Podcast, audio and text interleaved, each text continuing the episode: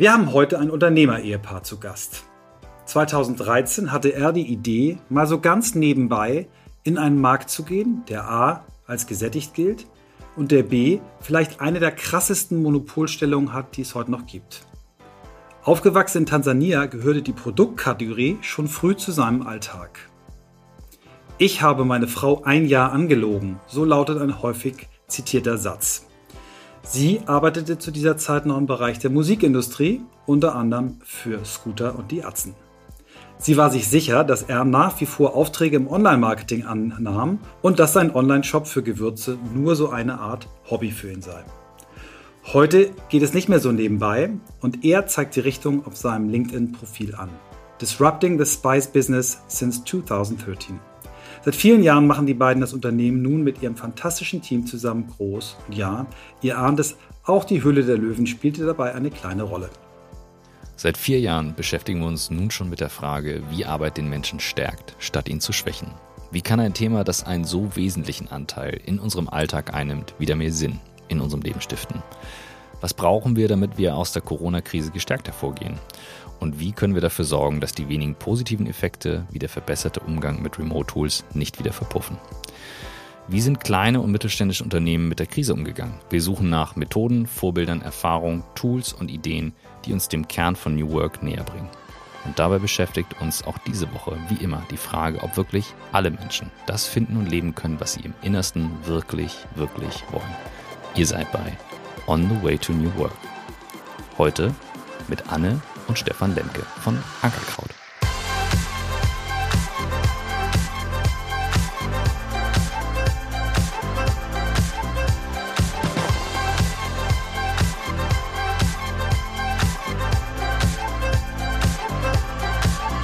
Hallo. Welcome. Hallo. Hallo, ihr beiden. Meine Güte, Deep, äh, was ihr da so mal eben kurz als Intro äh, einschiebt. Äh, da bin ich ja ganz, ähm, ganz ergriffen. Also, naja, aber ihr seid so deep. Ihr habt so eine geile, diepe Geschichte. Ich hätte noch viel mehr aufschreiben können. Ich muss mich aber so kurz halten. Und äh, wir kommen auf die Themen alle nacheinander. Aber wir, wir fangen immer mit derselben Frage an. Und ich hoffe, dass, dass ihr da nicht geschockt seid. Ähm, die Frage lautet immer, wie seid ihr eigentlich die Menschen geworden, die ihr heute seid? Und wir würden mal mit Anne anfangen. Wie bist du die geworden, die du heute bist? Jetzt muss ich tatsächlich ein bisschen überlegen. Das ist selten also, übrigens. Das ist selten, dass ich überlege. ähm, durch ganz unterschiedliche Aspekte. Also ich glaube, dass es mich, mich schon sehr geprägt hat, dass ich ähm, aus dem Ruhrgebiet komme und äh, als Bochumer Mädchen ähm, aufgewachsen bin in einer äh, sehr rauen Umgebung. Also jetzt nicht mein Elternhaus, also ich komme aus einem wirklich sehr guten Elternhaus, aber äh, wer schon mal in Bochum war, weiß, es glänzt nicht unbedingt aus Schönheit von außen, sondern eher von innen. Also dieser Ruhrpott-Charme.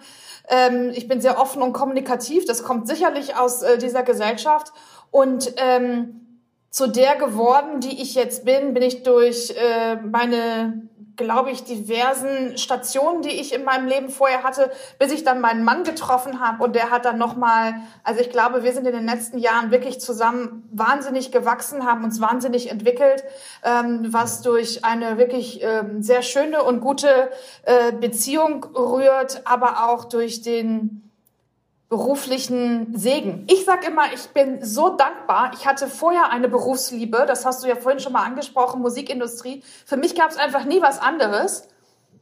Und dass man das einmal in seinem Leben findet, ist schon selten. Dass man etwas so aus Leidenschaft und tiefer Liebe wirklich tut. Und jetzt habe ich das zum zweiten Mal, dass mich ein Job wirklich so erfüllt und das keine Pflicht ist, sondern ich jeden Tag gerne hingehe und mein ganzes Herzblut gebe. Und das dann auch noch mit meinem allerbesten Freund beziehungsweise Ehemann zusammen. Das ist halt einfach wahnsinniges Glück.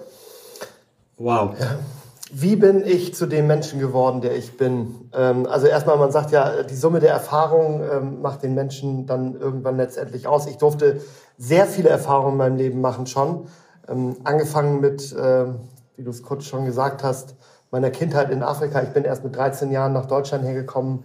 Ähm, das war für mich ein absoluter Kulturschock hier. Ich habe 5 D-Mark gekriegt, stand im Supermarkt und meine Eltern haben gesagt, kauf dir mal was Süßes. Ich bin ähm, fast äh, unter Tränen wieder rausgekommen mit dem Geld in der Hand und habe gesagt, ich kann das nicht, ich weiß nicht. Was ich, also es war wirklich, das Leben da ist so komplett anders und äh, da liegt auch ein bisschen, liegen die Wurzeln auch für mein, mein heutiges Tun. Äh, wir hatten einen Koch, der konnte ganz toll kochen, der konnte ganz toll indisch kochen auch und äh, das ist natürlich sehr gewürzlastig und ich habe als Kind immer schon gerne gegessen, wie auch heute noch. Ähm, und äh, dadurch hatte ich auch den Zugang zu dem Kochen. Ich, ich hatte Zeit, der Koch stand in der Küche den ganzen Tag und ich habe mich einfach mit an den Herd gestellt und habe als kleiner Junge mit fünf, sechs, sieben Jahren schon gelernt, wie man kocht. Ich bin dann kein Koch geworden. Ich habe zwei Jobs gehabt in Küchen, äh, habe dann relativ schnell gemerkt, ähm, äh, dass das für mich nichts ist, weil ich eher so eine zart beseitete Natur bin. Und äh, da fliegen halt die Kochtöpfe, da gibt's dann auch morgens um 10 schon mal das dritte Glas Wein und was weiß ich noch für andere Sachen. Köche sind harte Leute, harte Menschen, die hart arbeiten und für mich war das einfach zu viel. Ich konnte nicht. Ähm, ja, dann ähm, hatte ich diverse Baustellen in meinem Leben. Ich bin relativ rastlos. Auch meine Schulzeit war relativ schwer, obwohl ich glaube ich nicht ganz doof bin. Ich, ich äh, hat mir alles irgendwie hat mich nicht erfüllt. Äh, auch die Beziehungen, die ich hatte, haben mich nicht erfüllt und die Jobs haben mich nicht erfüllt und deshalb ähm, ja habe ich lange Zeit gesucht und immer geändert und immer neu gemacht und immer mehr und Dollar und ja heute an dem Punkt, an dem ich bin, muss ich sagen. Ähm, dass ich mein Leben so weit äh, optimiert habe oder mich so weit optimiert habe bis zu dem Maximum hin und weiter drüber hinaus. Ich hätte niemals gedacht, dass ich jemals mehr als 100 Mitarbeiter habe, dass ich eine Beziehung führe mit einer Frau, die ich äh, 23 Stunden am Tag irgendwie bei mir habe und nicht von ihr angenervt bin. Es ist äh, ja riesengroßes Geschenk, aber ich glaube auch, ähm, da komme ich wieder zu meinem ersten Satz, man ist die Summe der Erfahrungen, die man macht und ähm, ich habe aus meinen Erfahrungen lernen dürfen und habe ja dadurch mein Leben so hingekriegt, wie es heute ist und bin sehr glücklich. Wow, ja, geil, das ist so cool. Ähm, das spürt man auch. Wir sehen euch ja jetzt auch, weil wir ja nun das Ganze hier ähm, mit Videounterstützung machen. Ich hoffe, wir werden euch auch mal in, in Live nochmal sehen, vielleicht irgendwann mal für eine Fortsetzung.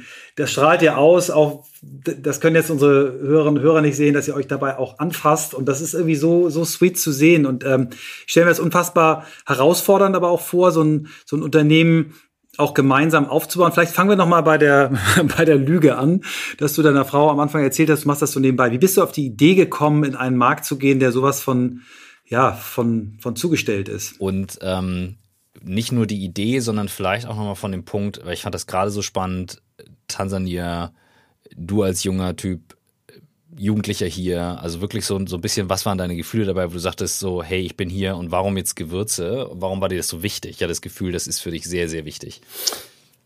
Das das ganze, der ganze Anfang von Ankerkraut ist ja nur auch schon lange her, acht Jahre. Und die Idee dafür ist auch wahrscheinlich noch länger her, neun Jahre, zehn Jahre. Ähm, heute ist es manchmal schwer, alle Gründe rauszufinden, wieso ich das eigentlich so gemacht habe. Ähm, bei mir war es das erste Ding, das Hauptding war einfach, ein Produkt zu machen, etwas selber in der Hand zu halten, was man macht. Ich komme auch aus dem Marketing, habe ganz viel online gemacht, viele, viele Jahre lang. Und das ist auch ein toller Job, den mache ich heute auch immer noch gerne.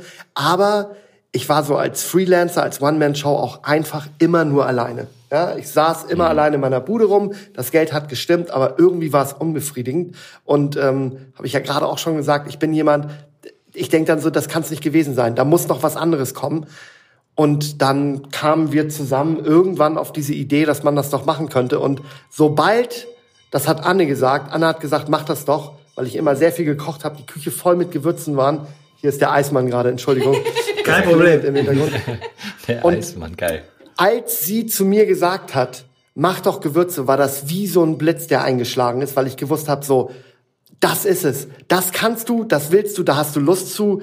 Und ich habe mir ehrlich gesagt überhaupt keine Gedanken gemacht, wie groß der Markt ist, wer da noch mhm. ist, welche andere. Das war einfach nur mein Wunsch. Ich möchte das machen, weil ich weiß, dass ich das kann, dass mich das mit Glück erfüllt. Und das ist sowieso das Wichtigste. Ich hoffe, da kommen wir heute noch zu, weil das ein großer Teil von Arbeit für mich ist, nämlich mach das, was dir Spaß macht. Und dann ist das keine Arbeit, sondern dann ist das einfach das Leben.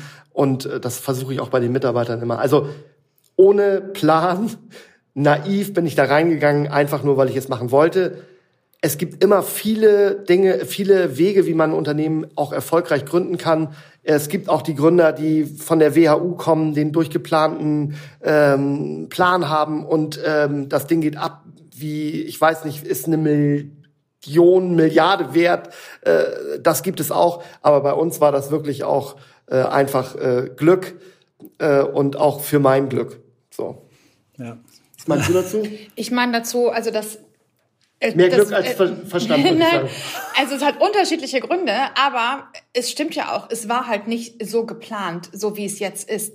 Also unsere Hoffnung war, dass wir letztendlich davon ähm, unsere Kinder ernähren können, unsere Familie, ähm, dass wir vielleicht hier rund um Hamburg ähm, mit dem Namen Ankerkraut ganz gut ankommen und vielleicht auch auf dem Isemarkt mal einen Stand haben oder irgendwie sowas.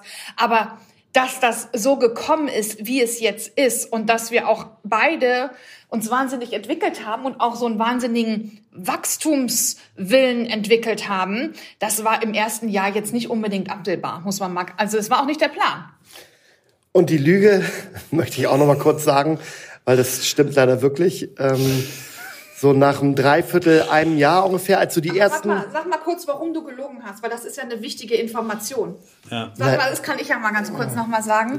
Wir haben gegründet an einem Punkt im Leben, an dem es die meisten vielleicht nicht tun würden, ja, sondern, also Stefan und ich kennen uns elf Jahre. Ähm, vor zehn Jahren war ich schwanger mit dem ersten Kind. Es ging alles wirklich sehr schnell. Und Stefan hat sich dann entschieden, Ankerkraut zu machen. Da hatte ich ein neun Monate altes Baby und das nächste war schon im Bauch unterwegs. Also was macht Frau da? Nestbau, alles auf Sicherheit. Oh mein Gott, ja, jetzt dreht sich das Leben nicht nur, nur so darum, was ich gerne machen möchte oder du, sondern wir haben hier Verantwortung für zwei kleine Lebewesen. Und äh, da alles auf eine Karte zu setzen, also da war ich einfach überhaupt nicht mutig genug für. Und ich habe dann gesagt, überleg dir mal, was in 30 Jahren ist. Ähm, und du lässt mich das jetzt nicht machen. Wie meinst du, wie ich in 30 Jahren dann drauf bin, wenn es, wenn das Thema kommt? Ja. Und dann habe ich gesagt, da mache ich sowieso mal ein Fragezeichen dran, ob wir dann überhaupt noch zusammen sind, wenn du mir das jetzt nicht erlaubst. Und dann hat sie gesagt, gut, okay, man muss ja auch irgendwie, gibt es auch Dinge im Leben, wenn der andere meint, dass er das jetzt unbedingt mal machen muss, dann soll er das halt machen. So. Das ist aber eine bemerkenswerte Dynamik. Also ich glaube, das, das Spannende, was ich gerade so raushöre, ähm, ihr beiden steht jeweils für die Sachen ein, die ihr machen wollt und nicht, ja, wir gehen in so einen Kompromiss, ja, sicher, aber wir kämpfen halt auch jeweils für die Idee. Und Anne, du in deinem Fall jetzt für Familie und Stefan, du in deinem Fall für die Firma und das irgendwie zusammenzubringen. Ähm, gib uns mal bitte ein, einen kleinen Einblick in die dunklen Momente dieser Phase, dass nicht alle glauben, jo, das ist nach drei Wochen wieder vorbei.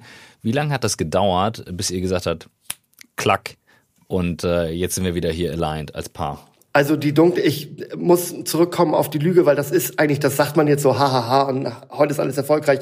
Ich muss trotzdem zurückkommen auf diesen Punkt der Lüge, mhm. weil das ist schon krass. Ja, ich habe meine Frau angelogen, mit der ich ein zweites Kind habe, äh, mit der ich irgendwie mein Leben aufbauen will. Und ähm, nach einem Jahr, knappen Jahr, als wir dann gemerkt haben, okay, jetzt kommt hier Geld rein und es bleibt auch ein bisschen was hängen, dass wir auch was rausnehmen können, weil unser angespartes Geld war wirklich alle, ja und dann sagt sie zu mir, oder ich habe dann gesagt, so, dann kann ich es dir jetzt auch sagen.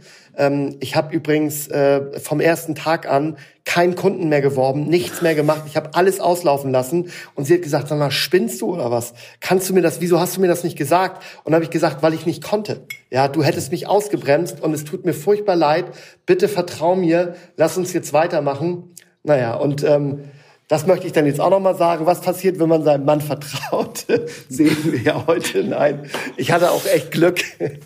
Aber das war schon, ähm, ja, also dunkel würde ich nicht sagen. Die Zeit war so geprägt von Arbeit. Das war für mich, es gab keinen Montag, keinen Sonntag, ähm, kein, ich war nur im Büro. Das war für mich überhaupt nicht, es gab einfach überhaupt keine Frage. Das habe ich mir überhaupt nicht Gedanken drüber gemacht, ob hell oder dunkel, sondern einfach nur arbeiten und dranbleiben. Aber es ist jetzt auch nicht so, dass wir irgendwie mega Stress miteinander hatten oder so. Nee, also sie hat das dann akzeptiert das ist und nicht hat gesagt, so. also wir hatten Arschloch, auch, äh, okay, lass uns weitermachen. Ja, nee, das machst du nie wieder. Auch gar keine Zeit für, weil neben der Firma hatten wir äh, zwei ja. Babys, ja, also ja, die sind 13 Monate auseinander.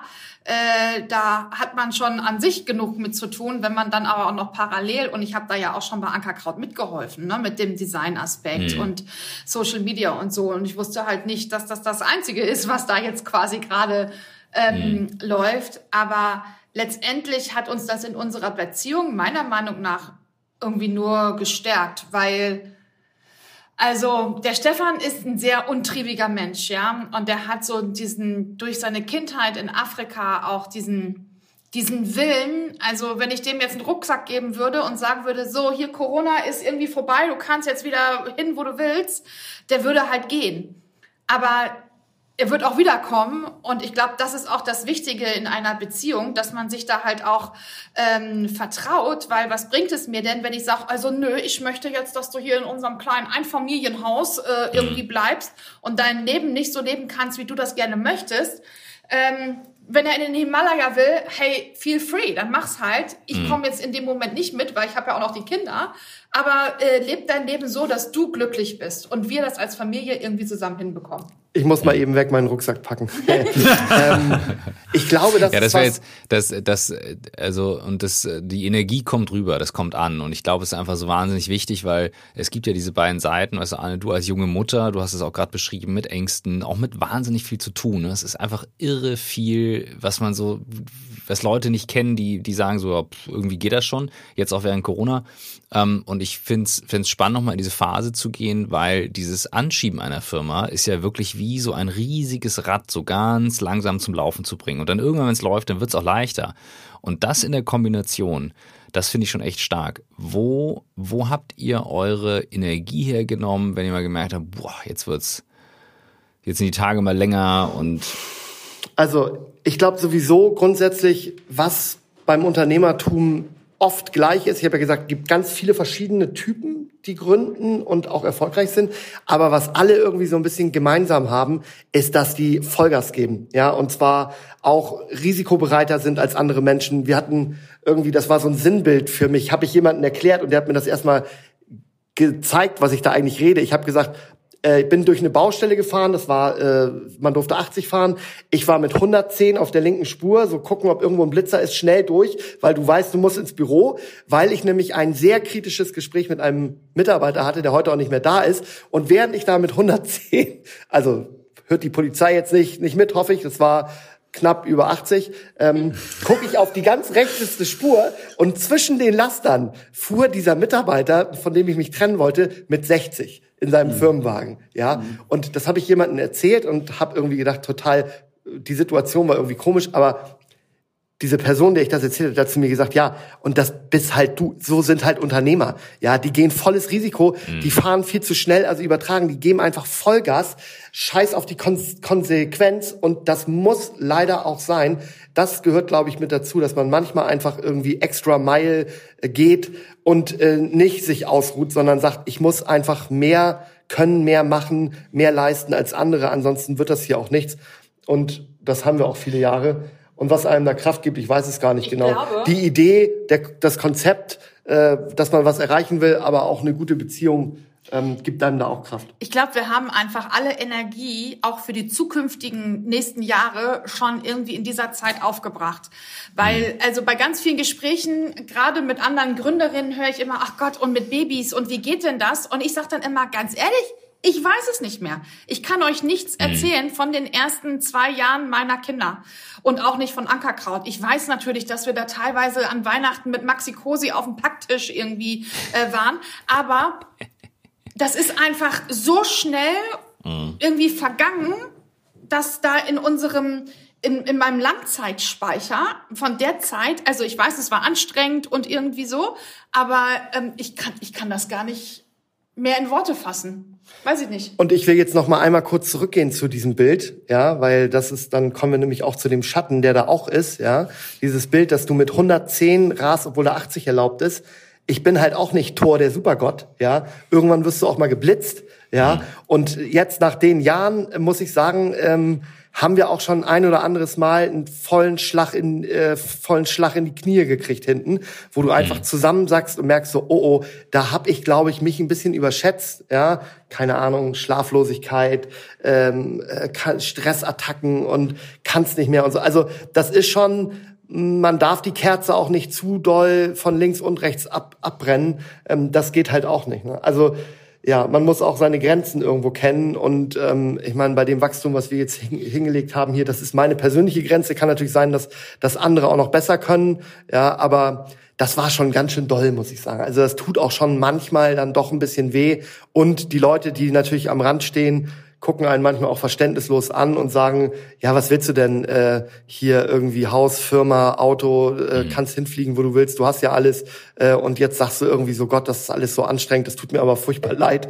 Ähm, also man ist schon auch manchmal alleine als Unternehmer, ja, das ähm, und da muss man dann auch irgendwie klarkommen mit. Also das wollte ich jetzt nochmal, um das Ganze zu entkräften mhm. und nicht zu sagen, dass ich irgendwie der Supergott bin, der hier, äh, mhm. der irgendwie alles runterdrückt. Das ist auch nicht so. Ne? Mhm. Also auch da kommt irgendwann mal der Schatten. Die, diese Phase, du, hast es, Anne, du hast es so nett im Nebensatz gesagt, ähm, Weihnachten am Packtisch. Äh, ja, du hast ja angefangen, oder ihr habt ja angefangen quasi von zu Hause aus, äh, wahrscheinlich, du stellst mir vor, wie ich es von anderen kenne, wirklich am Anfang alle Pakete selber zu packen, äh, Gläser zu nehmen, sich zu überlegen, wie beschrifte ich das, wie mache ich das und so weiter, also Webseite, alles selber gebaut. Ab wann habt ihr gemerkt, äh, okay, äh, ich kann nicht mehr alles selber machen, ich muss jetzt anfangen, mir einen Dienstleister zu holen für Delivery oder irgendwie eine Halle mieten oder wie, wie ging das los, dass ihr gemerkt habt, okay, das ist jetzt nicht mehr hier Hobby, sondern das ist ein richtiges Unternehmen? Also wir haben nicht zu Hause angefangen und zwar aus dem sehr einfachen Grund, dass wir sehr beengt gewohnt haben in einem wirklich kleinen Hexenhaus mit zwei Babys und ich gesagt habe, und jetzt willst du hier unseren Wohnzimmertisch in Beschlag nehmen? Ah, auf gar keinen Fall. Und deswegen ähm, hat der Stefan ein Büro angemietet in Hamburg-Wilhelmsburg in einer bei einer Werkstatt. Da waren irgendwie mhm. so, es waren insgesamt 50 Quadratmeter oder so. Und äh, ja, wann wir angefangen haben, Dienstleister dazu zu holen, äh, muss ich dir ganz ehrlich sagen, relativ spät, weil wir im unsere Firmenphilosophie irgendwie schon ist, äh, so viel selber zu machen, wie es halt irgendwie äh, möglich ist. Wir haben, oder Stefan hat dann ähm, nach, ich glaube, sechs oder sieben Monaten die erste Kollegin eingestellt und war das, zwar war das die Frau vom Postboten. Der hat seine Tour so geplant, äh, dass er immer als allerletztes bei Ankerkraut angekommen ist, so weil er wusste, oh Gott, der arme Stefan steht da und er muss noch Pakete packen. Und dann hat er gesagt, sag mal, brauchst du hier nicht Unterstützung? Meine Frau, äh, die muss jetzt mal wieder einen Job haben, die ist jetzt auch fertig hier mit ähm, Kindern und Elternzeit ähm, komm doch mal, was meinst du, ich stell sie dir mal vor, die Melli. So, und dann Geil. kam Melli, die Frau von unserem Postboten. Melli war aufgeregt, Stefan war aufgeregt und äh, seitdem ist Melli ah. bei uns. Also die ist auch nach wie vor immer noch bei uns und Geil. packt fleißig Pakete. Ähm, und äh, ja, also das, das war auch tatsächlich, that's Ankerkraut, muss ich euch ganz ehrlich sagen. Wir sind dann danach auch weiter umgezogen. Dann sind wir quasi ähm, in unser altes Hexenhaus mit Ankerkraut aus, äh, eingezogen. Wir sind ausgezogen und dann haben wir alle Leute in unserem Umfeld irgendwie eingestellt. Ähm, das ist teilweise gut gegangen und teilweise auch tatsächlich gar nicht, ne? Gar nicht, gar nicht, gar nicht. Aber zwei, guck mal, die beiden Nachbarsjungs, ne? Weißt du? Hauke und Kevin, die sind ganz früh mit eingestiegen und haben wirklich noch auf einer Waage so die einzelnen Gewürzgläser abgewogen. Die sind ähm, inzwischen, haben die sich hier so entwickelt, dass die unsere Bereichsleiter sind im ähm, Logistik und im Vertrieb. Also die sind so unfassbar toll mit uns gewachsen. Die haben mal angefangen, als sie 17 waren. Und haben nebenher studiert. Haben nebenher studiert, ihr Abi gemacht und sind jetzt hier wirklich so, ähm, ja, eine richtige Führungsebene. Und das ist dann natürlich auch toll. Der DHL-Mann, ähm, liebe Grüße an dich, Lieb Liebling, so nennt man ihn, der stand dann da irgendwann hat gesagt, du brauchst Mitarbeiter habe ich gesagt, wie Mitarbeiter, wozu denn? Das kostet Geld, das geht nicht, das muss ich, du musst, das Geld muss hier im Laden bleiben. Er hat gesagt, nein, Mann, du brauchst Mitarbeiter. Und der hat mich wirklich so, natürlich, er wollte auch, dass seine Frau einen Job kriegt, aber ich muss rückblickend sagen, der hatte einfach recht. Ja, ja, Mann, was für ein Irrwitz, dass ich da eigentlich, der schon immer dieses Unternehmergehen hatte, nicht gesagt habe, du packst ein, äh, äh, du nimmst Bestellungen an, du gehst ans Telefon und äh, äh, ich guck, dass das alles läuft hier. Nee, das musste ich lernen. Ähm, und ja, heute, heute weiß ich das, aber Heute gebe ich gerne ab und viel. Und äh, wir haben auch zwei Chefs hier jetzt eingestellt vor zwei Jahren und drei Jahren. Die sind auch mitbeteiligt an der Firma. Ähm, tolles, äh, also toll mit denen zusammen. Die sind super, die können viele Sachen besser als ich und als wir. Und ähm, das muss man dann auch irgendwann anerkennen. Es gibt Leute, die können Sachen besser. Keiner kann alles richtig gut. Ja, ja. das ist einfach Weil so. Das, das ist ja eine super wichtige Phase, ne? Und auch die Erkenntnis zu sagen, du bleibst halt nicht alleine und selbstständig. Ich ich kenne das, ich, das, jedes Mal wieder denke ich so, oh, krass, du bist doch eigentlich irgendwie so der kleine Unternehmer und eigentlich musst du doch alles selber machen. Und dann äh, habe ich neulich auch meinen Geschäftsführer gesagt, Christoph, sorry, aber ähm, kann ich mal gerade für dich das entscheiden? Und ähm, das ist ja total wichtig, sich dann aber auch an die Hand nehmen zu lassen. Wie, wie waren denn die Wachstumsschübe? Also wie, durch was für Phasen seid ihr gegangen, so als, als Firma, wenn du sagst, okay, und dann erst so nur ganz grob, damit man so eine Idee hat für die, die euch nicht so ein Das ist jetzt kennen. aber fies, dass ich auf die Zahlen festnageln lassen, die. Nein, nein, nein. Nee, die Zahlen brauchen wir nicht. Nein, also, grob. Äh, doch, also ich kann das ja ruhig sagen. Erstes, erstes Jahr irgendwie 100.000 Euro Umsatz mit, mit Verlust. Äh, nächstes Jahr 500.000 Euro Umsatz mit, keine Ahnung, 100.000 Gewinn. Äh, und dann ging das immer so weiter. Äh, mittlerweile dieses Jahr äh, planen wir so mit 30, 35 Millionen, ähm, haben 180 Leute, ähm, ja, machen ganz viel selber. Ne? Also die sind nicht im Büro alle, da sind auch viele, viele, die abfüllen und verpacken. Im Büro sind wir so, also wenn das Büro mal voll besetzt wäre, ähm, sind wir so 70, 80 Leute, sehr viele mhm. Leute im Marketing, also zehn Leute und wir stellen auch noch mehr ein. Das ist einfach unser Ding. Du musst heute alles machen, ja. Du musst also Wem erzähle ich das? ähm, ähm, ja, also du musst alles. Die, die Werbung buchen allerdings kann ich sagen, hier die Firma Uplift in Hamburg ist super, falls jemand äh, eine Agentur braucht, die einem da unter, äh, unter, die Arme greift. Äh, die sind super. Ähm, äh, vielen Dank auch, dass ich eingeladen worden bin.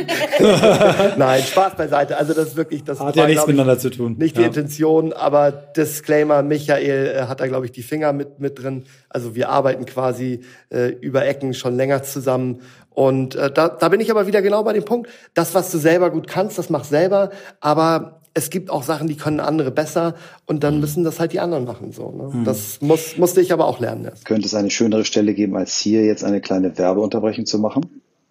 Social is Power. Nirgendwo anders lässt sich so leicht eine Beziehung zwischen Mensch und Marke aufbauen wie auf Instagram, TikTok und Co. Wenige Kanäle bieten so starkes Skalierungspotenzial. Das zeigt unter anderem auch die enge und erfolgreiche Zusammenarbeit zwischen Ankerkraut und Uplift. Mit einer 97-prozentigen Nutzung hat das Smartphone den TV-Screen abgelöst. Dennoch landen die großen Werbebudgets weiterhin in den klassischen Medien. Laut einer aktuellen Kantar-Studie von 2021 könnte das Mediabudget einer durchschnittlichen Werbekampagne mit einer Neuausrichtung 2,6 mal effektiver genutzt werden. Große Herausforderungen erfordern jedoch Mut und eine tiefgreifende Expertise. Und um euer Potenzial herauszufinden und einen ersten Blick auf eure Aktivitäten zu werfen, bietet Uplift nur für kurze Zeit kostenlose Beratungsgespräche mit einer ihrer Expertinnen an. Sichert euch jetzt einen 30-Minuten-Slot unter uplift.com slash utwtnd. Also ihr könnt jetzt ganz exklusiv hier diese Gespräche bekommen. Wenn ihr auf der äh, Jobsuche seid, könnt ihr auf der Suche Seite noch mal ein bisschen weiter euch umgucken, denn auch dort gibt es einiges zu finden. Aber dies ist jetzt mal ein kleines Angebot. 30 Minuten Slot, Beratungsslot für Leute, Unternehmen, die Lust haben, sich mal professionell beraten zu lassen für das Thema Social Media. Und zwar sowohl für Paid als auch für Community Management, also das ganze Programm. uplift.com slash on the way to New Work. Und weiter geht's mit Ankerkraut. Vielleicht können wir um, um, um eine Phase, äh, vielen Dank für die, für die auch die Zahlen und die Plakativität, mhm. aber vielleicht können wir eine, einen, einen Einschnitt nochmal uns nehmen. Ich habe gelesen, dass du von dir selber auch sagst, dass du nicht so eine Frontsau bist und eigentlich gar nicht so nach Bühne und Öffentlichkeit gedrängt hast. Und dann hat irgendwann jemand angerufen und gefragt, ob du da äh, oder ihr in die, in die Show Hülle der Löwen wollt. Vielleicht erzählt ihr die Geschichte nochmal, mhm. was euch das mhm. gebracht hat aus heutiger da Sicht. Das war eine Revanche-Lüge. Da hat meine, genau, da hat meine Frau mich nämlich angelogen. Die, wir haben darüber gesprochen, also wir haben immer Shark Tank geguckt, da war das hier in Deutschland noch nicht so groß. Ich mhm. weiß nicht, ob die mhm. erste Staffel schon lief hier. Und da hat sie immer gesagt, hier in die Sendung, äh, die kommt jetzt, kommt jetzt hier in Deutschland, da müssen wir hin. Da habe ich gesagt, hier, du spinnst doch, ich mache mich doch nicht da zum, zum Clown im Fernsehen. Ja, das ist, äh, ich bin irgendwie Internetmensch, ich brauche kein Fernsehen, schon, schon lange nicht mehr. Ähm, und sie hat dann aber gesagt, ja, okay, dann lassen wir das. Und irgendwann klingelte mein Telefon und ähm, da war dann jemand dran aus Köln. Und der meinte dann so, ja, hier, Hülle der Löwen, ähm, wir, äh, ihr habt euch ja beworben und wir wollten sagen, wir finden das ganz interessant, wir wollen mal so einen Probedreh mit euch machen und da habe ich gesagt, also äh, es hat sich keiner hier beworben. Doch, doch, Anne, Anne Lemke hat sich hier beworben. ja. Und ich habe dann natürlich sofort gesagt, ne, auf keinen Fall. Ähm, aber ja, also wie das so ist in der Ehe, äh, man entscheidet dann gemeinsam und äh, find, entscheidet sich dann dafür, dass das, was die Frau will, das Richtige ist. Sehr geil. Nein, Anne, nochmal echt, echt nochmal Kompliment, Anne. Nochmal Kompliment. Ja. Äh, ich habe mitgeschrieben, mach doch Gewürze. Also diese äh, drei Worte, die sollte man sich irgendwo an die Wand bei euch tätowieren. Ja, das ist geil. wirklich der Hammer. Und dann einfach zu sagen, ja, warum nicht mal bewerben? Ich mache das jetzt einfach mal. Naja, cool. Ja. also das muss man auch mal ganz klar sagen. Das ist natürlich auch mein ehemaliger Job gewesen. Ja, ich war ja auch irgendwie Presse- und PR-Frau von Scooter und diesen ganzen Leuten. Und äh, mein täglich Doing war halt irgendwie TV.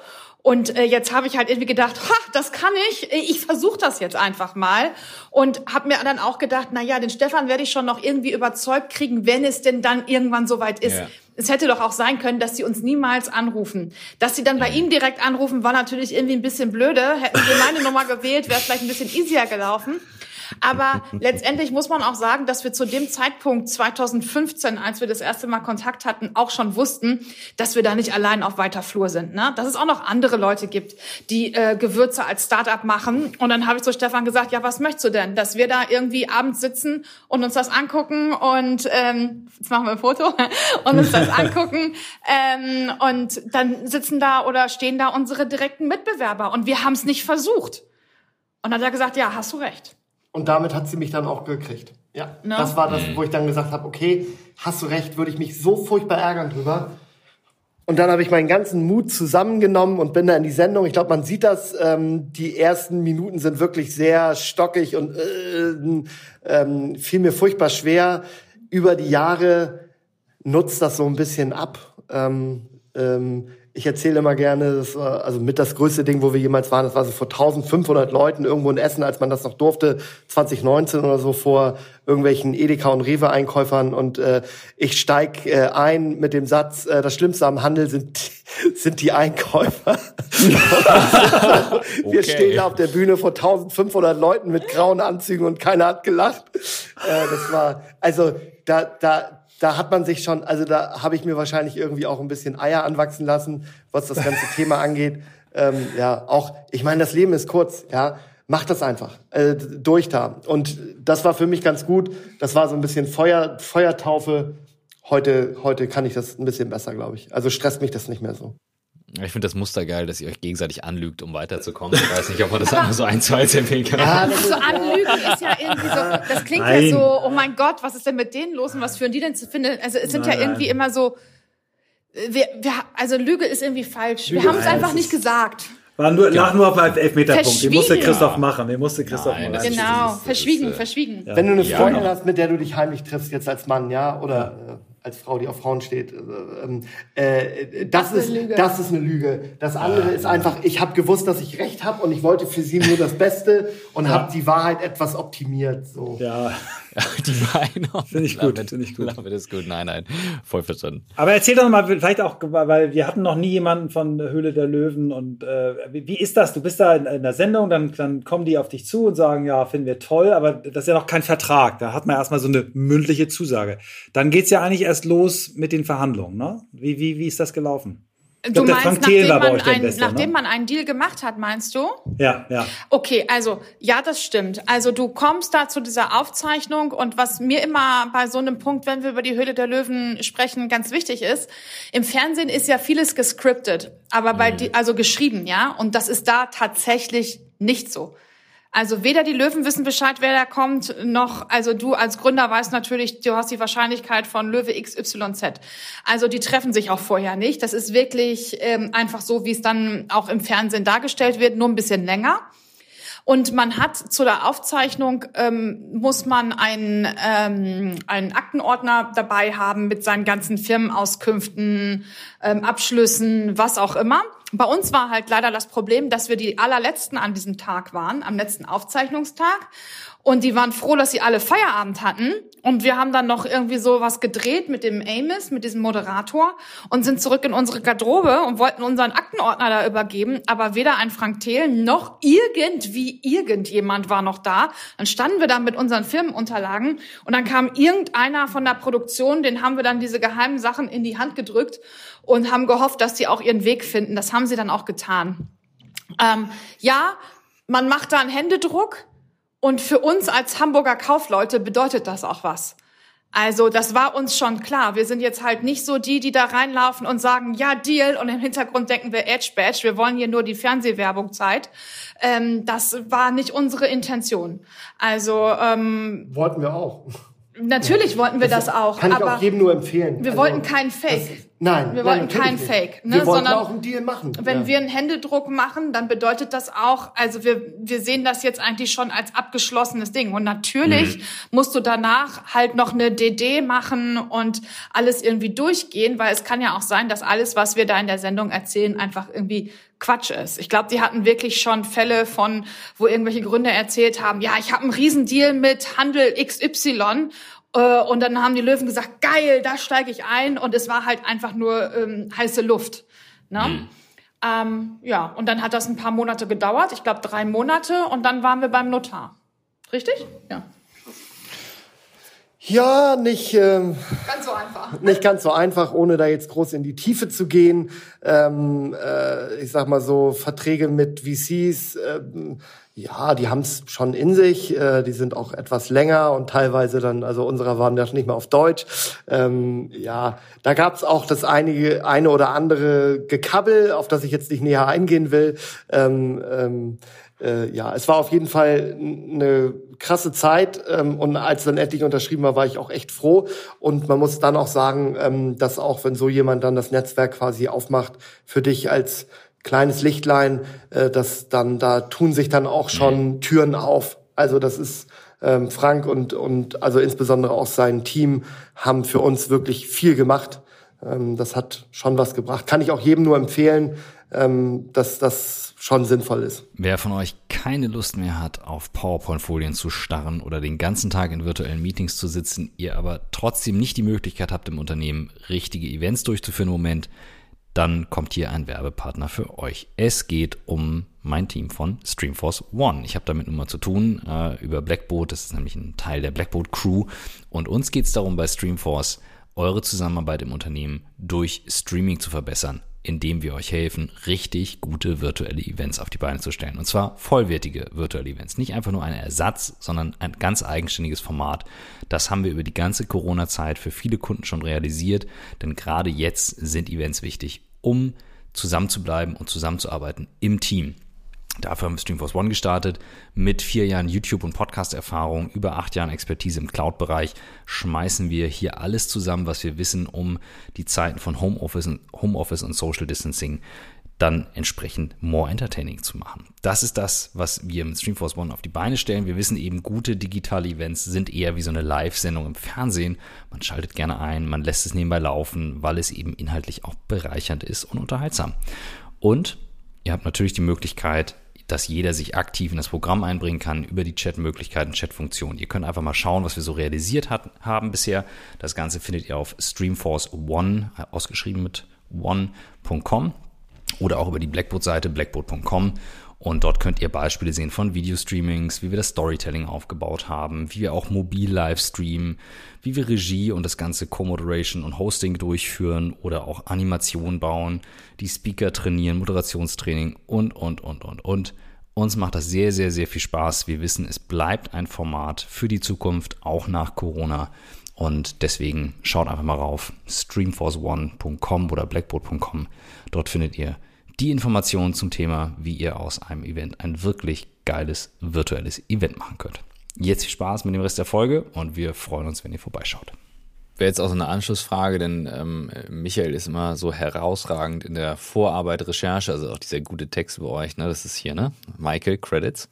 Ähm, und deswegen würde mich jetzt interessieren, weil das äh, hat er auch gespoilert, dass der Gewürzmarkt ähm, nicht ganz so einfach ist. Und das finde ich jetzt nochmal ergänzend dazu sehr spannend. Vielleicht die Phase davor, danach. Was heißt, das ist kein einfacher Markt oder ist es ein, ein krasser Markt? Und ähm, Was hat das bedeutet für euch und wie seid ihr damit umgegangen? Ähm, absolut festgefahrener Markt, ähm, Marktführer äh, in Deutschland, Fuchs kann man ja sagen, ähm, wirklich viele, viele Prozente äh, vom, vom Markt. Ähm, vielleicht etwas gefangen in seiner Old Economy Blase, äh, zu wenig Bewegung drin gewesen und dadurch kurz, die Flanken sagen, aufgemacht. Für die Zuschauer, äh, ja. Zuhörer, die sich ja auf dem Gewürzmarkt nicht auskennen, dass eigentlich jede Marke, die ihr im so. Supermarkt stehen seht, ist von Fuchs. Ja. Müsst ihr einfach mal umdrehen und dann steht dann da hinter, auf der, wo das Produkt herkommt, steht eigentlich immer Dissen. Und alles, was aus Dissen kommt, ist halt Fuchs. Also es ist Fuchs, ähm, Ostmann, Ubena, äh, die haben alles Katos, aufgekauft, Dok, was Dok, nicht Wagner, bei drei also, auf den Bäumen ja. ist. Wir reden über 80 Prozent, Christoph. 80 Prozent wow. war das, als, als Ankerkraut wow. gestartet ist. Auch muss okay. man sagen, tolles Unternehmen, auch, also Früher auf jeden Fall. Ist ein Start-up. Der Gründer hat die, die, Salz und Pfeffer mit der, irgendwie mit der Mofa ausgefahren. Ja, also wirklich auch aus den eigenen Händen irgendwie einen multinationalen Konzern aufgebaut. Ähm, der Dieter Fuchs ist leider verstorben jetzt vor ein paar Jahren. Ähm, ja, aber wie das ist bei so älteren Unternehmen, da ist halt auch manchmal eine Flanke auf. Ja, die, die mhm. haben dann, äh, vielleicht sind die nicht schnell genug am Markt, das Marketing ist nicht zeitgemäß oder ich will jetzt auch nicht denen irgendwie sagen, das ist doof, aber da war auf jeden Fall eine Flanke offen und das haben wir dann irgendwann auch mitgekriegt. Das Besondere bei denen ist, der Wahnsinn, der Supermarkt liebt die, weil die eigene Teams haben, die in den Supermarkt gehen und alle Sachen selber bestücken. Das heißt, der Händler, der sagt, ja, wie Gewürze macht ihr? Und das, die soll ich selber einräumen oder also das Regal, das andere, das räumt sich von alleine ein. Da muss ich noch nicht mal irgendwo, muss ich nur unterschreiben, wenn wir bestellen wollen. Also die haben das, den Vertrieb für den Lebensmittelhandel haben die, glaube ich, weltweit, was Gewürze angeht, haben die erfunden. Ja, super mhm. eigene Schränke und so. Mega, mega gut gemacht. Ähm, ja, aber jetzt kommen wir und noch andere kleine und ähm, der Markt ist so groß, dass man sich da auch ähm, noch ein kleines Stückchen nehmen kann von. Ja. Also wir. Was man bei euch ja auch nochmal sagen muss, für die wenigen, die euch vielleicht noch nicht gesehen haben, ihr, ihr seht halt einfach auch viel frischer aus. Ne? Das ist ja das, also es gibt kaum einen Markt, wenn du da dir die Verpackung anguckst, wo das alles so oldschool und langweilig aussieht wie in dem Markt. Ne? Außer du gehst mhm. jetzt in so, in so ganz kleine ähm, äh, Nischenläden, wo dann ganz, ganz kleine Anbieter sind. Aber das, was ihr gemacht habt, ja in, in den Supermarktregal, äh, frische, also ne, das, wo du sagst, ja, wow, natürlich kaufe ich das jetzt mal, weil das sieht einfach auch schon geiler aus. Ähm, ja, das, äh, das ist auch einfach was gewesen, was wir uns von Anfang an auf die äh, Fahne geschrieben haben. Also, dass wir nicht nur die weltbeste, leckerste Gewürzmischung machen, ja, zu einem fairen Preis, weil Paprika ist nicht gleich Paprika. Es gibt 100 Sorten Paprika edelsüß und du musst halt einfach das finden, was du dann als Grundsubstanz nimmst, um daraus was zu zaubern. Aber es muss auch hübsch aussehen. Also, wir wollen, dass man unser Produkt nicht nur selber im Supermarkt geht und sagt, oh, was möchte ich heute kochen, Bolognese, okay, sondern auch wenn ihr vielleicht irgendwo eingeladen seid, man kriegt immer irgendeine Flasche Wein oder einen Blumenstrauß, so, hey, du kannst aber auch das mitbringen. Und es ja. sieht schön aus und es ist wertig und die Leute freuen sich darüber. Genau. Aber auch der Weg war steinig. Ähm, wir haben uns zu Beginn irgendwann mit einer Professorin von so einer Markenuni getroffen und haben ihr dann ja. gezeigt, wie das Ganze aussehen soll und die Marke und die hat gesagt, also erstmal der Name Ankerkraut, das geht nicht, ist viel zu derb, das braucht, das ist ja und äh, was wollen Sie da verkaufen drin? Soll da Parfum rein oder was? Das sieht doch, das passt doch gar nicht. So, also wirklich jemand, der sich auch wirklich damit auskennt, die will ich jetzt nicht diskreditieren, aber ich will nur sagen, wenn so ein Muster so festgefahren ist, äh, dann ist da manchmal auch die Möglichkeit da, dass man was machen könnte. Der Etikettendrucker, größte Etikettendruckerei Hamburgs hier, ähm, wurde gerade vom Weltkonzern übernommen und der alte Gründer, toller Typ, aber auch mit, mit ein bisschen Vögelchen bei dem im Haus im Bürogebäude waren halt so, waren alles voll mit Vögeln, das war voll gekackt auf dem Boot. Ist, ist auch Wurst, also einfach nur um zu sagen, dass, was für ein ausgeflippter Typ das war. Und äh, der hat dann meine Drucksachen quasi mit mir besprechen wollen. Und ich habe gesagt, wie, der ist hier der Chef von 700 Leuten, was macht er denn? Ja, und der hat gesagt, mit Ihnen wollte ich sprechen, weil nämlich diese Etiketten, das kann ich Ihnen gleich sagen, das wird so nichts. Da muss irgendwas mit Neon drauf, da muss ein Stern drauf, da muss was mit dem Preis drauf, da muss jetzt kaufen drauf, sonst werden kein Kunde bei diesen Produkten zugreifen. Dieser Tipp ist gratis, den Druck müssen Sie trotzdem bezahlen.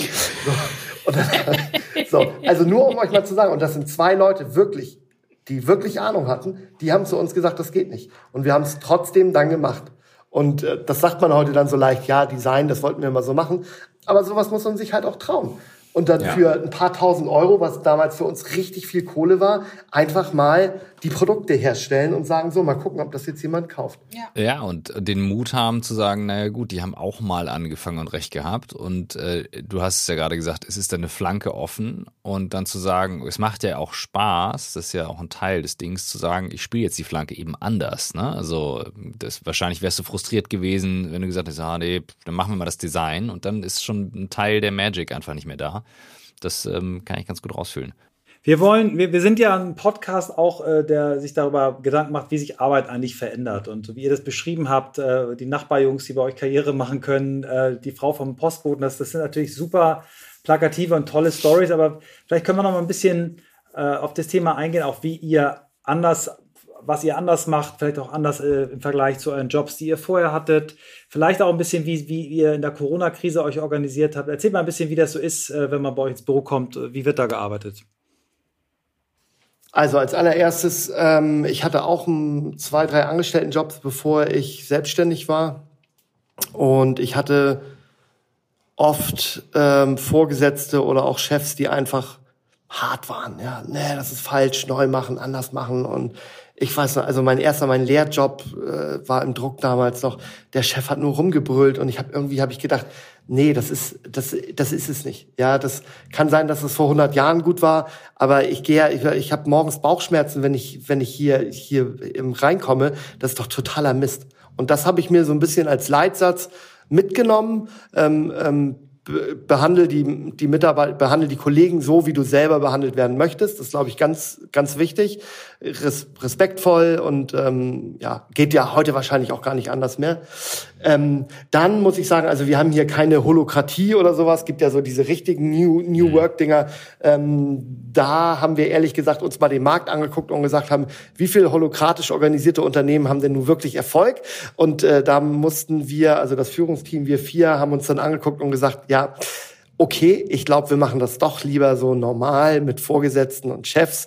Ähm, das hat schon auch Gründe, dass das sehr gut läuft und Menschen also es gibt Menschen, die können selbst organisiert sehr gut arbeiten, aber es gibt auch viele Menschen, die können das nicht und die brauchen halt jemanden, der ihnen sagt, was sie machen sollen. So, deshalb ja, haben wir hier so eine Mischform. Äh, alle Leute können relativ frei entscheiden, müssen relativ frei entscheiden, weil ähm, wir eher weniger Vorgesetzte haben. Ne? Also du hast hier sehr viel Freiheiten.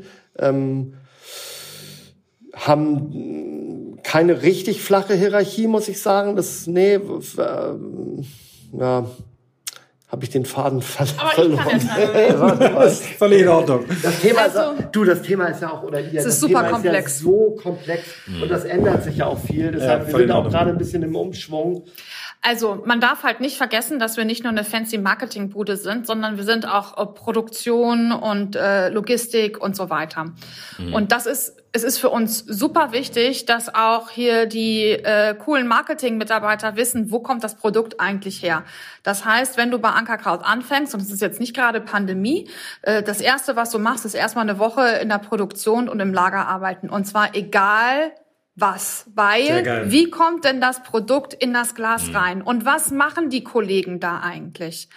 Und äh, was bedeutet das? Ähm, keine Ahnung, 1500 Streuer Magic Dust abzufüllen. Wie lange brauche ich dafür? Wie fühlt sich das Produkt an? Wie sieht's aus? Also das ist hier schon mal so das kleine Einmaleins. Wie froh bin ich, wenn ich Feierabend habe? Wie, nach, so einem Tag. nach so einem Tag, genau. Und wie rieche ich dann vor allen Dingen? Ne? Also man riecht ganz eindeutig. Unser altes Wohnhaus riecht immer noch nach Gewürzen und das ist schon sieben Jahre her und gestrichen.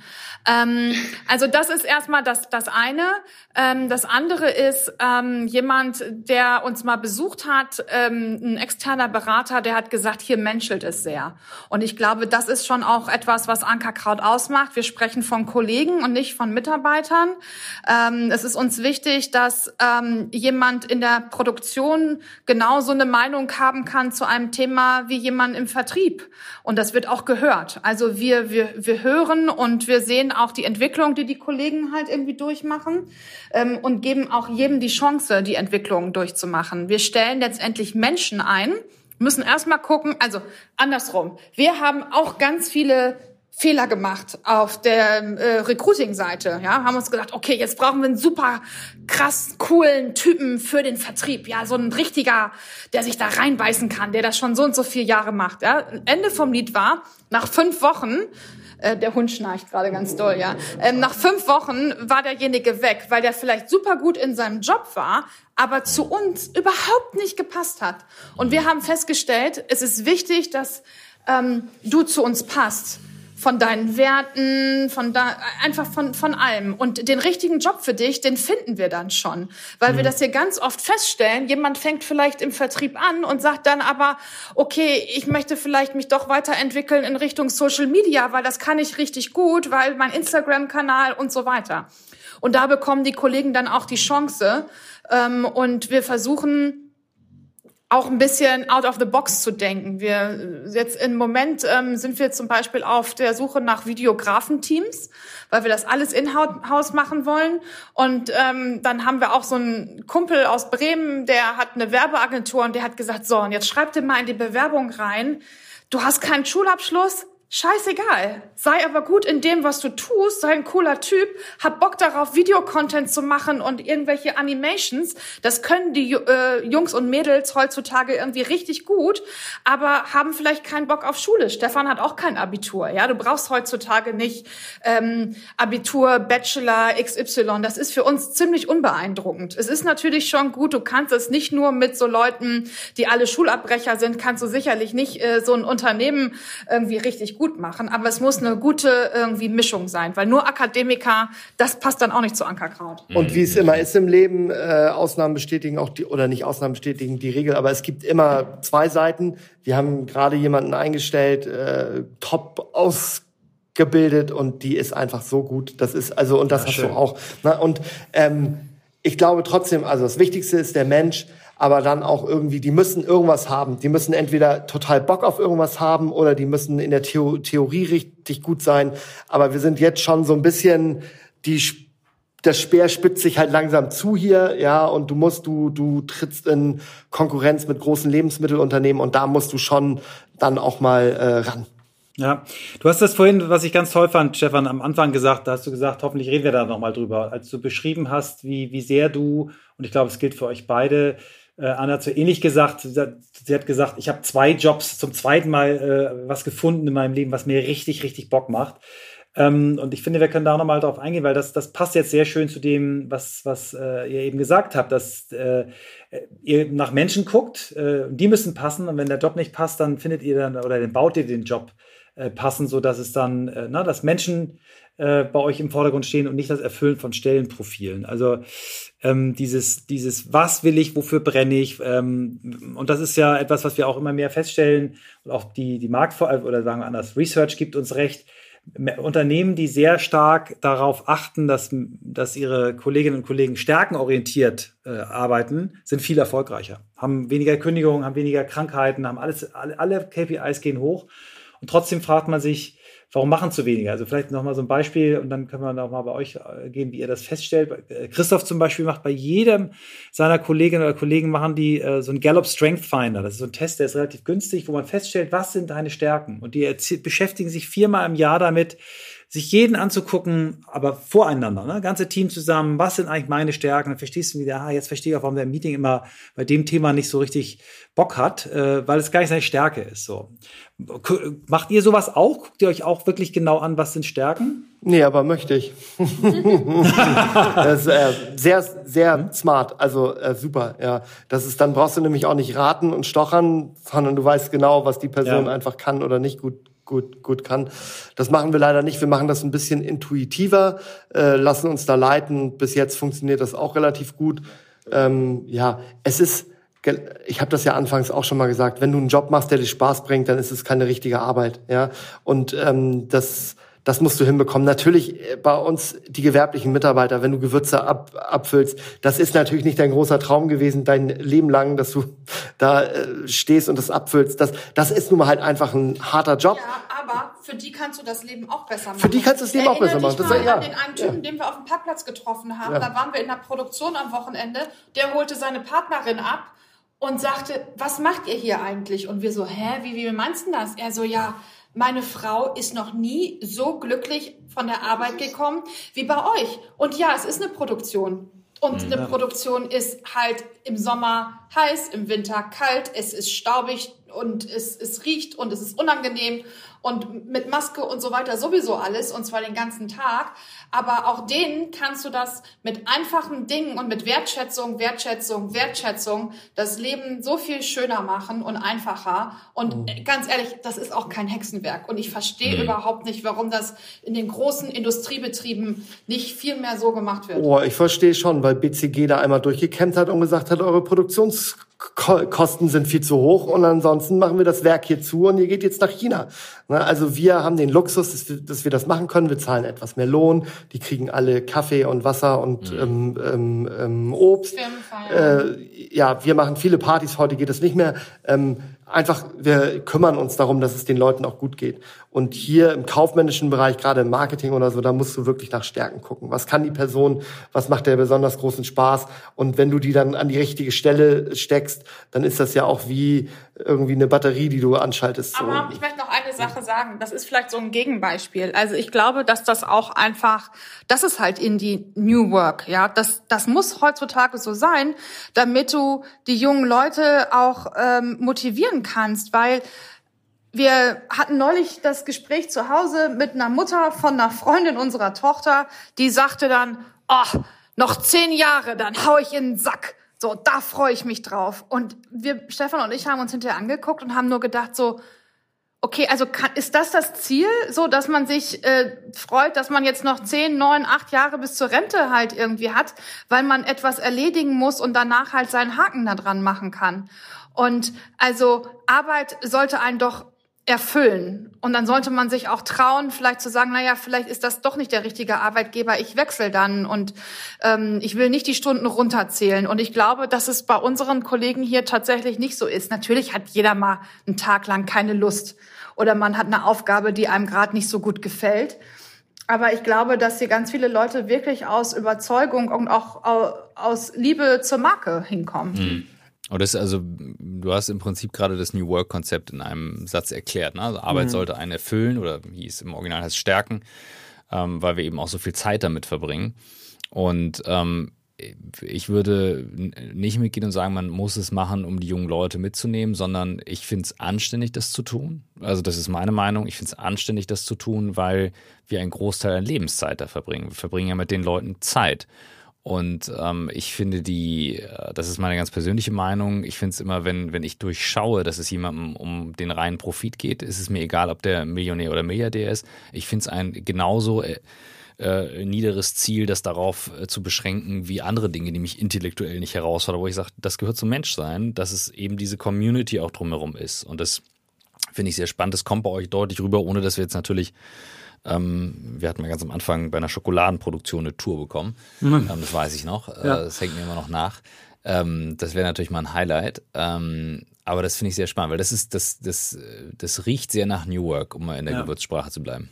Ihr habt äh, jetzt äh, schon zum zweiten Mal, finde ich völlig cool, weil wahrscheinlich war es für euch kein Problem. Ich habe jetzt zweimal nach Corona gefragt und ihr habt, ja, ist völlig in Ordnung. Ich habe dann auch registriert, weil ihr sagt, okay, in der Produktion rennen die Leute eh mit einer Maske rum. Das heißt, die mussten sich gar nicht umstellen. Aber vielleicht erzählt ihr doch noch mal, weil so ganz spurlos, auch wenn ihr in der richtigen Industrie seid, wird's ja auch nicht. Du da. Also ganz ehrlich, Corona ähm, Stefan ist äh, sehr belesen und Stefan äh, wusste schon, das habe ich noch nie gesagt, ne? er ist so ein smarter Typ, mein Stefan. Nein, aber wir haben uns das erste Mal über Corona unterhalten am 27. Dezember 2019. Da hat er gesagt, da ist ein Virus wow. in China und ich habe gesagt, oh. ahaha, von wegen. Ja, So, also wir hatten das sehr, sehr, sehr früh auf der Uhr. Wir sind ein digitales Unternehmen und als es dann hier in Hamburg losging, äh, haben wir mit der ähm, äh, HR-Leiterin gesprochen, haben gesagt, hier Corona, Stecker ziehen. Und an dem Tag sind die Leute ins Büro gegangen, haben ihre Computer mitgenommen und wir haben gesagt, Homeoffice ab jetzt und tschüss. Und das funktionierte wunderbar hier im, ähm, ne, im, im Büro. Das Einzige, was daran wirklich extrem traurig ist, wir sind in der Zeit ärgerlich. wirklich richtig, richtig ärgerlich. Wütend macht mich das, das. macht mich auch wütend. Wir sind umgezogen in der Zeit in ein neues, super schönes Büro. Und zwar wirklich das erste Mal, dass wir wirklich fancy Office haben, so wie ich es sage. Vorher sah das aus wie Versicherung der 70er Jahre. Und was ist passiert? Wir sind jetzt seit über einem Jahr hier und es ist keiner da. Sichtbeton, ganze Glas. äh, Es ist halt, also es, es sieht auch nach Ankerkraut jetzt aus. Stehtische. So, es sind halt irgendwie auf diesen 2000 Quadratmetern oder 1500 sind halt 20 Leute seit einem Jahr. Bricht mir so ein bisschen mein Herz, aber gut, die kommen jetzt dann auch irgendwann bald mal zurück. In der Produktion und in der Logistik haben wir das so gemacht, dass wir Pausenzeiten anders angelegt haben, dass wir Kohorten angelegt haben und gesagt haben, ihr dürft jetzt nicht mehr mischen, ja, ihr dürft jetzt nicht, wenn du an der Mischermaschine stehst, dann bleibst du an der Mischermaschine mit deinen Kollegen zusammen und gehst nicht dann zum Etikettierer. Ähm, und das haben wir ganz gut geklappt. Und natürlich hatten wir auch den einen oder anderen Corona-Fall in der Firma. Ähm, aber das haben wir sehr gut auch in Kombination mit den Gesundheitsämtern geregelt, so dass es da nie irgendwelche Beanstandungen gab. Und ähm, was was wirtschaftliche angeht, haben wir wirklich gemerkt. Ich glaube, es war im Frühjahr 2020 so ein bisschen im März. Man wusste nicht, was passiert jetzt. Ja, alle haben irgendwie den Atem angehalten. War es das jetzt oder geht's jetzt richtig ab? Und ähm, bei uns war es dann letztendlich wirklich so, ähm, dass sich äh, das Ganze noch verschleunigt hat. Wir haben gemerkt, leider Verschleunigt? verschleunigt ist ein doofes Wort, ne? Also ähm, ein doofes Geiles Wort. Krankenwort. geiles Wort. Nein, aber so, also es, letztendlich wurde das, wofür wir stehen. Wir möchten gerne, dass die Leute sich die Zeit nehmen, um ihre Lebensmittel zuzubereiten oder ihr Essen zuzubereiten, sich mit den Lebensmitteln auseinandersetzen. Das hat uns da in die Karten gespielt. Keiner konnte mehr essen gehen, so sehr es mir auch wirklich leid tut für die Gastronomie und alles, was da dran hängt. Aber hey, was hast du denn gemacht? Irgendwann konntest du nicht mehr spazieren gehen. Ja, du hast halt gekocht. Wir sind die besten Beispiele. Wir haben beide mit Corona 10 Kilo zugenommen, ja. Weil wir dann halt auch irgendwas Gutes musst du dir ja tun. Kannst ja überhaupt nichts mehr machen, also isst du halt was Schönes. Ich habe auch getrunken, also so ist das nicht. Endlich mal zwei, die ehrlich sind. Sehr geil. Wir haben, äh, wir- sind gerade über die Stunde rüber geschlittert. Das ist immer ein sehr gutes Zeichen, dass ich das nicht so früh bemerke. Ähm, oder schlittern gerade rüber hier nach meiner Aufnahme. Das war wirklich ein gutes Zeichen. Also wir können das auch eine Stunde mit euch fortsetzen. Easy. Ähm, ich find's aber spannend, Michael, wenn wir hier auf unsere Ja. äh, Fragen äh, zum Ausblick kommen. Genau. Ähm, weil ich glaube, da ist noch bei, einig, bei euch noch Ja. einiges äh, drin. Ja. Äh, Anne, du hast so schön gesagt, dass dein Mann sehr belesen ist. Jetzt hat er die Chance, es zu beweisen. Wir fragen immer nach den, den inspirierendsten Büchern, die, die unsere Gäste gelesen haben. Also wenn ihr da so ein bis drei nennen mögt, was hat euch inspiriert? Das kann auch Räuber Hotzenplotz sein, hatten wir neulich bei Wolf Lotter, fanden wir mega Die geil. kleine Raupe Nimmersatt. Okay, ist auf der Liste, danke. Buchtipp 1. Der lebt aber nicht mehr, der ist doch gestorben Ist vorgestern. Ist egal, ja, ist egal. ist Mann, egal. ja. Tolles Buch, ja. Ähm, also ich muss ehrlich sagen, früher habe ich viel gelesen. Äh, in den letzten Jahren, seitdem ich Ankerkraut mache, lese ich sehr wenig. Einfach, weil ich keine Zeit habe. Sie meint mit belesen eher, ich, ich lese halt die ganze Zeit Nachrichten und ähm, Podcasts. Wissensmagazine, höre mir Podcasts an. Ähm, also was lese ich? Ich finde so, keine Ahnung, Autobiografien finde ich toll. Zum Beispiel Elon Musk habe ich versch verschlungen innerhalb von einem Tag. Ähm, ist einfach ein krasser Typ. Ähm, äh, ja, ich, ich beschäftige mich ganz viel mit Aktien. Ich beschäftige mich natürlich ganz viel mit Firmenwirtschaft. Ähm, habe Interesse an Marketing. Aber so äh, sind wir beide nicht. Wir sind beides keine großen Wir Buch sind jetzt nicht so Buchleser. diese typischen Start-up-Bücher, die dann alle irgendwie empfehlen. Das ist jetzt nicht, also natürlich haben wir hier von Max Wittrock oder wie der heißt, Machen, Ja. Machen, Machen und so. Fand ich auch gut. Oder das Buch von Bobby de Kaiser. Ähm, wie hieß das noch? Ähm, da, oh, Fußballmöbel, ich weiß es nicht Fußballmöbel, genau. ja. Der Dedon-Gründer, auch eine wahnsinnig ja. spannende Story. Äh, Wir kennen seine Tochter, fanden wir auch gut. Aber also das ist wirklich nicht so. Wir informieren uns halt eher auf anderen Kanälen und hören irgendwie Podcasts, ne, zum, also zum Thema, was uns dann gerade interessiert. Also für dich ist es der OMR-Podcast. Für mich ist es Auch. ähm, äh, Baby Got Business, finde ich äh, wahnsinnig cool. Äh, berichtet sich natürlich eher an Frauen. Also und ganz Und ehrlich, euch kannte ich, euch kannte ich nicht. Ihr kommt auf meine Liste. muss ich ganz ehrlich sagen, wenn ich lese im Urlaub, lese ich den letzten Schund. Trash. Wirklich. Frauen-Trash. Oh, und sie ist verliebt in ihn und so. Das der, ist auch mal schön. Der Stalljunge mit dem Sixpack, der dann das Pferd bürstet. Die Napsen müssen sich auch mal entspannen. Sehr geil. Das ist doch super cool. Hat, Sehr cool. Hat meine Mutter immer gesagt, hat gesagt, so ein Buch ist wie Schokolade. Und ich gesagt, Sehr ja, schön. das muss man auch mal essen dürfen. Also, ja, absolut. Ja.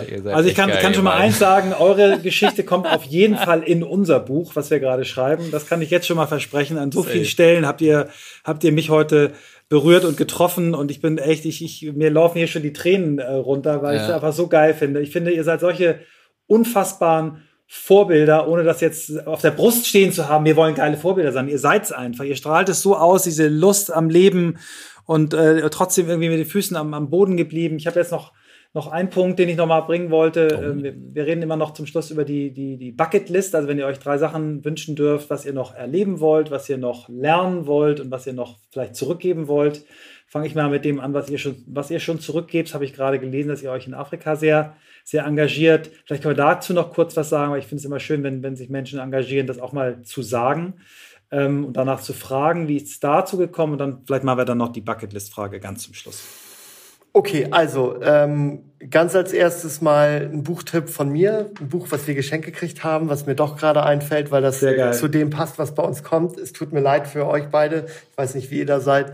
Das Buch heißt Ein Jahr Mallorca. Und das Buch haben wir geschenkt gekriegt, weil wir ein Jahr nach Mallorca gehen. Geil, Und zwar im Sommer jetzt. Ähm, also auch, wir haben in der Toll. Firma einiges hingeschoben, dass das passt, können gut re remote arbeiten und äh, haben einen Schulplatz gekriegt für die Kinder und machen jetzt quasi ein Jahr lang Workical, also Sabbatical mit ein bisschen Arbeit, ähm, aber wollen natürlich ganz viel schwimmen und wandern gehen und das Wetter da genießen und der Winter da ist ein Traum, ich war schon oft da. Ähm, so, das dazu. Ähm, die, gute Sachen, die wir bei Ankerkraut machen, wir machen sehr, also da legen wir großen Wert drauf, dass wir einen Teil auch immer zurückgeben. Ähm, äh, jetzt bauen wir eine Schule in Afrika, in Malawi. Ähm, allerdings für mich ganz wichtig ist auch, dass ich, wenn ich irgendwann mal vielleicht ganz raus bin aus der Firma und ähm, eventuell auch meine Euros beiseite geschafft habe, die hier in der Firma drin stecken, dann habe ich mir geschworen, dass ich noch mal was richtig Gutes mache selber. Also irgendwie selber hinfahren nach Nepal, da ein Kinderheim bauen, auf die Philippinen gucken, und zwar speziell für Kinder, für Ausbildung der Kinder. Also, weil ich glaube, das ist das, was man machen muss. Man muss die Bildung in die dritte Welt zu den ganz armen Kindern bringen, äh, die überhaupt keine Möglichkeiten haben. Ja, wir alle, wie wir hier sitzen, ja, wir hatten so eine Möglichkeit in unserem Leben. Wir haben, wie dein Papa immer sagt, im 100-Meter-Lauf des Lebens wurden wir bei, bei irgendwie bei 30 Meter rausgesetzt oder bei 50. Und die anderen fangen bei minus 10 an. Ja, die haben einfach so ein Brett zu bohren. Und da würde ich dann sagen, das Geld, was man verdient hat in seinem Leben, ähm, würde ich dann auch gerne einsetzen. So, jetzt mache ich noch meine Bucketlist und dann darf Anne. Drei Stunden später. Bucketlist Nummer eins. Ähm, ich habe ja auch echt in meinem Leben schon ziemlich viel erlebt, deshalb ist das ganz schön schwer. Äh, Bucketlist Nummer eins, ich möchte gerne fliegen lernen. Ich möchte selber gerne ein Flugzeug lenken. Das ist mein großer Traum. Ähm, mal gucken, ob ich das irgendwann mal schaffe. Und ich muss es jetzt bald machen, weil man wird ja auch nicht jünger. Fliegen ist gefährlich. Ähm, man muss richtig gucken können und so. Ähm, Zweite Bucketlist, äh, Rucksacktour durch Patagonien. Ich finde das so wunderschön da. Das Land ist so toll würde auch Kanada nehmen, aber eigentlich das ist so mein Lieblingsding, was ich gerne machen müsste, möchte. Bucketlist 3, ein Jahr lang in Asien wohnen, weil das Essen da so geil ist. So, danke. Word. Jetzt gucken wir mal, ob sich das überschneidet. Wahrscheinlich nicht. Wahrscheinlich nicht. Lass mich mal.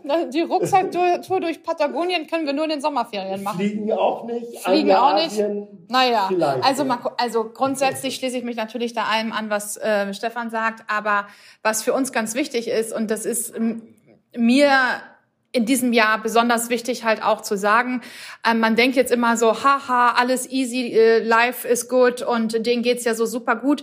Also wir haben in den letzten drei Jahren auch persönlich sehr viele schlimme Sachen erlebt. Und das Leben ist endlich. Und ich wünsche mir einfach, meine Bucketlist sind gar nicht drei Punkte, sondern dass wir noch eine lange und gute, gesunde Zeit miteinander halt irgendwie haben, dass unsere Kinder sich so frei entfalten können, wie sie es jetzt gerade tun, dass äh, sie gute Menschen irgendwie werden und ich sie noch möglichst lange irgendwie begleiten darf. Und äh, wenn Leo, der sehr tierlieb ist, sagt, dass er irgendwann mal ein Tierheim in Rumänien irgendwie gründen äh, möchte, kann ich mir wirklich gut vorstellen, dass er dann auch alle Möglichkeiten hat, das zu tun und wir möglichst lange gesund beieinander sind und uns weiterhin so lieb haben. So. Wow. Word. Geil. Besser kann man nicht aufhören. Nee. Das ist ganz toll. Vielen, vielen Dank. Also Ach, ihr beiden, das ist also so herrlich. Ich habe gerade also, hab grad schon gesagt, so, das ist also eine richtig schöne Folge. Das ja, kam weil richtig rüber. das muss man mal sagen. Also wir haben auch schon äh, Ehepaare bei uns gehabt, aber so wie ihr das auch, äh, auch euch als Team hier feiert, das hatten wir so noch nicht. Und das Ja. war echt was ganz Besonderes und äh, dafür danke ich euch wirklich von ganzem Herzen. Vielen Dank. Oh, danke schön. Ja, ich bin auch von sprachlos. meiner Seite. Richtig schön. Danke euch. Dankeschön. Cool, Dankeschön, Dankeschön. Mich sehr gefreut. Hammerfolge. Du hast gesagt, die beiden müssen rein. Du hattest absolut recht. Ich äh, zieh den Hut. Äh, danke. Geile Energie. So geile Sachen dabei. Und als du auch nochmal sagtest, mach mal Gewürz, habe ich auch gedacht, okay, das gehört auf den Arm. Also was aus, was aus so kleinen Ja. Sachen entstehen kann und wie man dann drauf zurückschaut. Und das ist natürlich eine, eine Erfolgsgeschichte, die seinesgleichen sucht, völlig klar. Genauso viel wird es auch welche geben, die nicht so erfolgreich sind, aber die beiden hätten auch Spaß gehabt, wenn sie nicht so erfolgreich gewesen wären. Das, das war für mich deutlich spürbar und da ist der Erfolg einfach auch mit dieser Haltung gekommen. Ich konnte bei den beiden echt merken, erst kommt die Haltung, dann kommt der Erfolg und das fand ich einfach großartig und das Menschel sehr, ja, deutlich spürbar. Also das ist echt eine New Work Company.